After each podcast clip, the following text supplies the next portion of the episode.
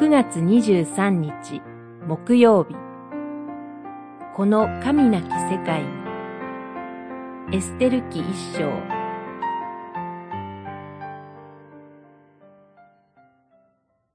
ところが王妃ワシュティは宦官の伝えた王の命令を拒み来ようとしなかった。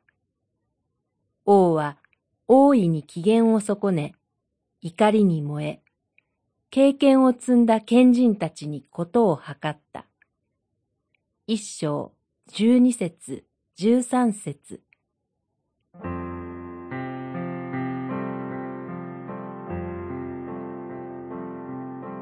ペルシャの帝国に生きるユダヤ人の少女が王妃となって、同胞を絶滅の危機から救う物語。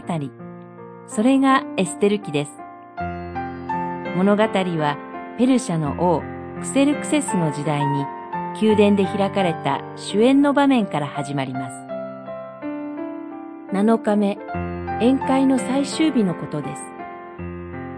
酒に酔った王は王妃ワシュティを宴会に召し出します。彼女の美貌によって自らの権勢を誇示しようとしたのです。ところが王妃は命令を拒否してしまいます。王は怒り、賢人たちに測った結果、王妃は宮殿から追放され、新しい妃が建てられることになり、勅令が出されます。横暴で身勝手な王の振る舞い、賢人たちの愚かな助言が目につきます。王妃だけではなく、女性たちは軽んじられ、差別されています。人が人として重んじられていません。このような人の愚かさの中で、遠く離れた異教社会にあって、しかし神が生きて働いておられることを覚えたいと思います。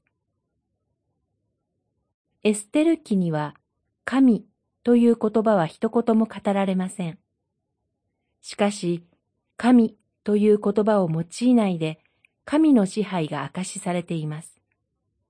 神なき世界に思われる今の時代にも神は生きて働いておられます。